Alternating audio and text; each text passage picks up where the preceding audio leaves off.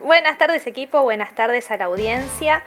Em, bueno, bienvenida a la inauguración, muchísimas gracias por invitarme al espacio a hablar de algo que me encanta, que es los libros. Em, para empezar hoy, vamos a, a tratar de hablar de un tema que es medio polémico porque dentro del ámbito literario estamos más acostumbrados quizás a arrancar a hablar de narrativa, de cuento, de la novela. Vamos a empezar a hablar de poesía.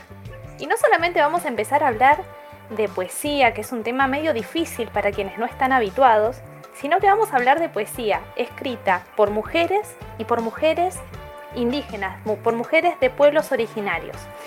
Eh, en particular les traje una antología que se llama Rewen, editada por Espacio Hudson, que reúne eh, poemas de mujeres mapuche, selknam y yamana. Pero para arrancar yo les quería preguntar a los que estamos acá en, dentro de esta mesa, si ustedes leen poesía, si están habituados, si se les ha acercado y si no, de repente, ¿cuál es la mayor distancia?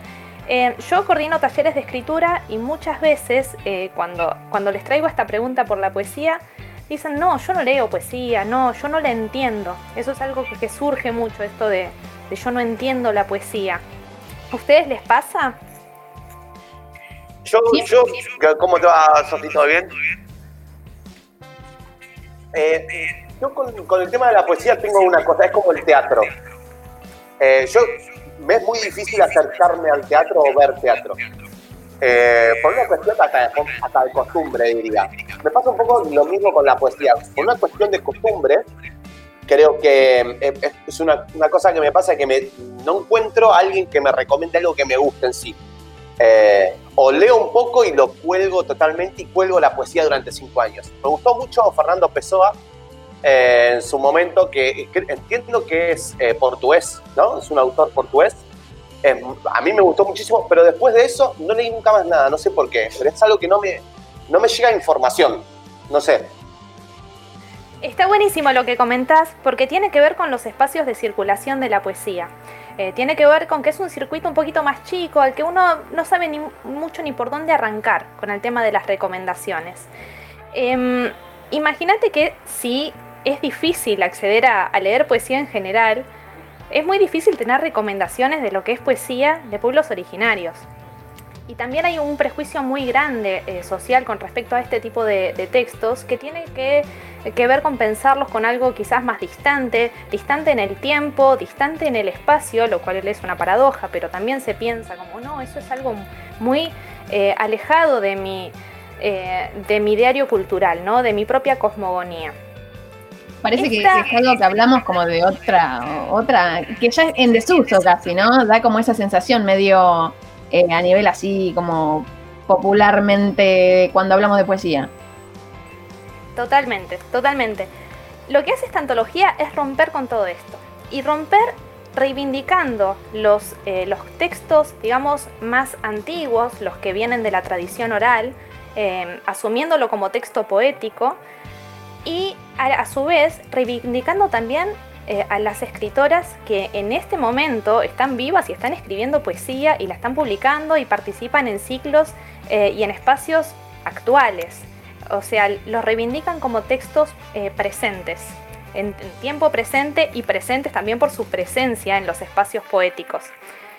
Em, me interesa comentarles así a modo anecdótico, por ejemplo, la riqueza lingüística que puede llegar a traernos este libro esto tiene que ver con la riqueza lingüística que tiene la diversidad de, lenguas, ¿no? Cuando uno eh, tiene la posibilidad de conocer otro idioma, de repente se encuentra con estas particularidades que tiene que ver con eh, ver el mundo de otra manera y así como se ve el mundo de otra manera, se lo construye lingüísticamente de forma distinta. Y hay una palabra que me parece interesante porque yo creo que, que todos en algún momento eh, sentimos esta palabra, si es que las palabras se pueden sentir también, además de decir, que es Mamilapitana Pai. Perdón por la pronunciación, estoy como crisilla. Sí, sí, hoy, tenemos un programa complicado. Hoy tenemos un programa de... Te perdono, te. ¿Qué significa? ¿Qué significa? Escuchen, una mirada entre dos personas, cada una de las cuales espera que la otra comience una acción que ambos desean pero que ninguno se atreve a iniciar. es un montón. No, parece, esta palabra sola parece un poema. esta palabra pertenece al pueblo Yamana. Em, y bueno, en este libro tiene toda una introducción eh, escrita por Cristian Ariaga y Juan Pablo Huimirila, que son los compiladores de los poemas, y que ubican un poco em, estos textos dentro de su contexto social, cultural, eh, y, del, tiempo histórico al que pertenecen, porque, insisto, hay una variedad de, hay poetas contemporáneas, pero también se recuperan eh, cantos antiguos que, son muy valiosos porque no, no tienen muchos espacios de circulación y tampoco está, han sido muy publicados. Sofi, ¿hay una puesta en contexto de estas palabras que en, nuestro, en, nuestra lengua no existen? ¿O cómo, cómo se aborda eso? Porque digo, seguramente nos encontramos con mucho de esto en, en esta en esta, sí. poesía. Sí, la idea es compartirles hoy algún, algún que otro poema. Elegí, la verdad, las de poetas contemporáneas porque sobre todo se encuentran estas palabras y hay un millón de notas al pie en los, en los cantos eh, más antiguos. Porque obviamente se necesita recuperar, porque no solamente estas palabras pues, tienen un sentido, esta palabra necesitó un párrafo para, para poder explicarse, pero además hay algunas que tienen varios sentidos como en cualquier idioma. Entonces, eh, en ese sentido también la antología eh, busca recuperar, que uno, que uno tenga el contexto necesario para poder eh, entender, pero no solamente entender desde el lado del, pensamiento, de estoy entendiendo lo que dice el texto, sino también comprenderlo desde, desde una apreciación cultural, desde una cercanía, si se quiere desde el lugar de la empatía, ¿no? desde conocer al otro y valorarlo por su diferencia. Em, estos poemas también bueno, están cargados de denuncia, de denuncia al poder político, del poder económico, denuncia al Estado por la recuperación de tierras. Y también, como son poemas escritos por poetas mujeres, está también el rol de la mujer y una denuncia fuerte a los roles asumidos en la maternidad, a las violencias eh, a las que fueron sometidas en, su cuerpo. El cuerpo aparece, hay una presencia de, del cuerpo, o sea, como como elemento vulnerado, como cuerpo físico, pero también como cuerpo social, como comunidad. Eso es muy interesante. Y la presencia de la naturaleza, que ahí sí acompaña un poco este ideario que uno tiene con la poesía de, comunidades originarias, ¿no? que uno ya, ya sabe que va a haber presencia de ríos, de montañas, de, de la naturaleza. Lo que me parece interesante de ver es que, esta, que la naturaleza aparece sí como, o sea, no aparece como un paisaje que uno mira, como un paisaje alejado, sino como, como uno en medio de la naturaleza. Aparece eh, como un organismo vivo que tiene sus ciclos que viven y que mueren y que hace una analogía con el cuerpo físico de uno. Hay, hay como una conexión eh, del cuerpo, digamos, físico y espiritual del poeta o de la poeta en este caso con el entorno. Em, la antología esta, eh, vuelvo a, comentarles el nombre, Rewen de Espacio Hudson, está dividida en tres partes. Eh, la primera parte reúne el legado oral, que eh, son cantos y oraciones yamana. Esto está más vinculado a lo que es la ritualidad, el espacio religioso. Y lo interesante de esta antología es que recupera estos cantos, pero ellos lo que dicen es, hasta el momento estos cantos fueron recuperados desde una perspectiva meramente ritualista y religiosa, o sea, no como texto poético. Y ellos lo que dicen es, bueno, sí forman parte de una tradición religiosa de las comunidades, em, tienen su origen ahí, pero si uno empieza a escribirlos, o sea, la tradición religiosa es oral. Al pasar a texto escrito y al recuperarlo como, como texto escrito, ahí se lo puede pensar como en su valor poético, eh, como eh, apreciar su, valor estético, eh, la riqueza de la palabra, las figuras retóricas, la metáfora, la belleza del lenguaje que está en estos textos. Un, datito para, pensar también, volviendo a, a, que son poetas mujeres y que es muy interesante también la mirada que va a haber sobre la mujer en estos poemas, es por ejemplo eh, la visión de Dios que hay en estas comunidades. Em, menciona en, un texto de, em, de, una de las poetas, dicen que Ñunechen, pido disculpas de nuevo por la pronunciación, que es la deidad de estas comunidades, dice, es una dualidad de género y de generación. ¿Qué significa? Que este Dios es hombre y mujer al mismo tiempo y a su vez es joven y anciano al mismo tiempo. Entonces, al pensar Dios de esta manera, al pensar Dios desde una mirada, si se quiere, no patriarcal, vamos a encontrar en estos poemas una, una propuesta de mundo distinta también. Marca un posicionamiento totalmente. Totalmente, porque se trata de el lugar desde el cual miramos el mundo. Es desde, si se quiere, dónde posiciona la cámara para filmar. Es, se trata de eso.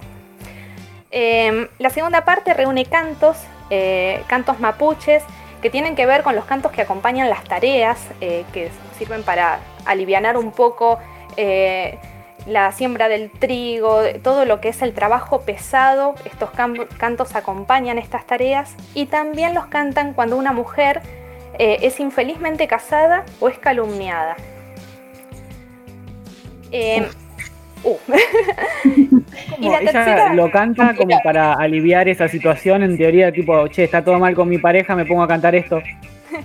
Se trata de cantos que acompañan situaciones de dolor, de acuerdo a lo que yo interpreto, ¿no?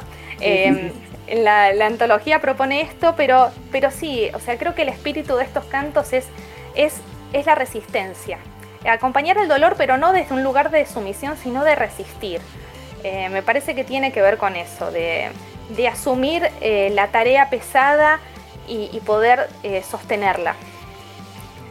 Sofi, ¿cuál es, por ahí esto es algo que podemos retomar después, ¿no? Pero ¿cuáles son los espacios donde podemos acceder o, digamos, o, llegar a estos, a estos poemas. Eh, para conseguir el libro, sí. Después les voy a comentar, pero igualmente lo puedo, se los puedo decir ahora. Arroba Espacio Hudson Ediciones en Instagram o espaciohudson.com. Esas son las, los contactos de la editorial. Y para quienes están en Buenos Aires, también en la COP, porque la editorial forma parte de, de la COP, arroba la COP Librería en Instagram. Eh, les quería comentar un poquito sobre la parte más, eh, más vigente ahora, más actual, que es la de las poetas contemporáneas, que son poetas que asumen la herencia cultural, política y social mapuche. Em, y hay un concepto que me pareció súper rico para compartirles, que es el de intemperie. Eh, la intemperie entendida como estar afuera, como un lugar de resistencia política, ¿no? Como estar sin la limitación que implica el espacio eh, casa, el espacio, institución. Que esto para la mirada eh, un poco occidentalista es como raro, ¿no? Pero, pero se asume la intemperie como un lugar y como un lugar político. Hay una, una poeta de las, de las que reúne la antología, que es Liliana Ancalao, que dice que la intemperie es un lugar donde hay que arriesgarse para poder recuperar el conocimiento, para vivenciar la experiencia dice que la intemperie es también un lugar de resistencia, de encuentro. Dice un encuentro con las fuerzas de la naturaleza, un lugar donde nos podemos parar y decir, nosotros somos los que vamos a hablar de cómo llamamos a este fenómeno que es escribir en dos lenguas. Es muy interesante esto que contás, porque en realidad con cada eh, cuestión que nos vas explicando, eh, es un desafío como lectora o como lector salir de nuestra cosmovisión para entrar en esta literatura como de un modo eh, abierto a, poder encontrar nuevos significados. Eso, digo, puedo, sacar como, como conclusión a todo esto que estás contando, muy interesante. Perfecto, sí, tal cual lo que vos estás diciendo. Em, se trata un poco de en tratar de entender la cosmogonía del otro para poder apreciar y valorar el texto, para, para recuperarlo, para para sentirlo. Eh, la poesía es algo que mucho, cuando comento en los talleres, es difícil decir, bueno, yo entendí este poema, porque pasa por otro lugar, pasa por el lugar de, del yo siento este texto. Em, y, en ese sentido, lo que dice Ancalao, por ejemplo, de recuperar las fuerzas de la naturaleza, cuando uno imagina al poeta hablando de la naturaleza es como que tenemos una mirada también, un prejuicio de, pensar que hay cierta perspectiva delicada, de que vamos a hablar de pajaritos y de qué lindo y de. Y en realidad cuando hablan de la naturaleza está cargado de violencia el texto, porque la naturaleza está llena de, momentos violentos. La naturaleza está llena de procesos que se terminan, está llena de muerte, de sangre. Eh, ahora vemos el fuego que está en Patagonia y eso y, cómo el fuego va consumiendo y todos estos elementos los van tomando las poetas para hacerlos propios y para hablar no solamente de la experiencia del espacio, sino de la experiencia de ellas, de su experiencia personal. Eh, de hablar de, bueno, si el fuego está quemando la tierra, quizás también el, fuego está quemando el cuerpo y está quemando el espíritu, por ejemplo, ¿no? Estas, estas, este tipo de pensamiento. Eh, con esta introducción, la idea es escuchar un poco de la voz de una de las poetas, que es Liliana Ancalau, en su propia voz, el poema Cuando me muera. Este poema se puede escuchar también en YouTube, está completo en lengua originaria, en el canal del Museo de Arte Moderno de Buenos Aires, eh, junto con otros más, para quienes quieran escucharlo. Así que los invito a escuchar ahora este poema. Cuando me muera, deberé cruzar el río. ¿Qué perro hará de guía si no tengo? Un perro flaco que olerá mi cobardía irá a mi lado y estará la vieja en la balsa. Le entregaré dos yancas para que me cruce. Las piedras arrancadas de cuajo de mi garganta, de mi estómago, crecidas en los dolores, en los gritos que no pude gritar cuando se agrandaban mis ojos y hacía que vivía. Entregaré esas piedras y no habrá más. Seguro lágrimas porque no pude encontrarle el secreto a esta vida, porque me fui detrás de los fantasmas buscando tramas y arañas y cántaros y hojas.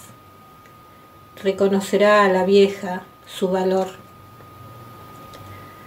Subiremos con mi perro la balsa se deslizará en la tarde hacia el oeste. Arribaremos y tiene que estar ahí mi hermana menor. Tiene que estar. No puede ser la muerte una nada para un pájaro, para quien ha pintado con pinceles el fuego. Ella tendrá cicatrices visibles en los ojos. Sus ojos más certeros aún, hurgarán en mí hasta sacarme las espinas, me dibujará el rostro con sus dedos, una huella de choique. Arderá el fuego sobre piedras azules, comeremos corazones palpitantes, y mi hermana pintará un cultrún en el aire con la sangre. Después no sabré si soy un caballo o un resuello, si es el viento o una trutruca.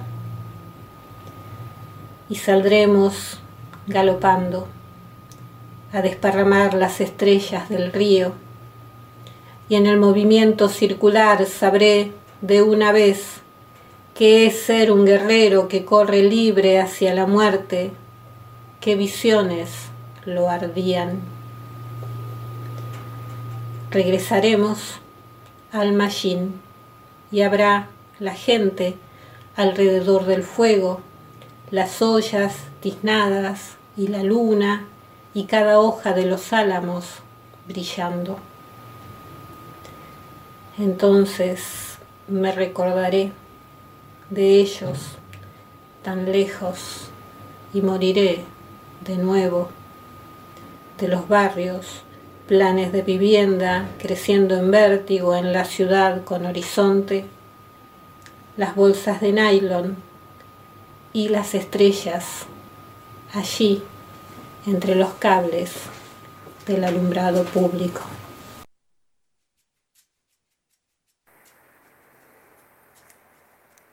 Esto fue Cuando me muera de Liliana Ancalao. Em, estamos hablando de Rewem editada por Espacio Hudson. Espacio Hudson es una editorial patagónica em, que sufrió una pérdida enorme en los fuegos que están aconteciendo ahora en el sur.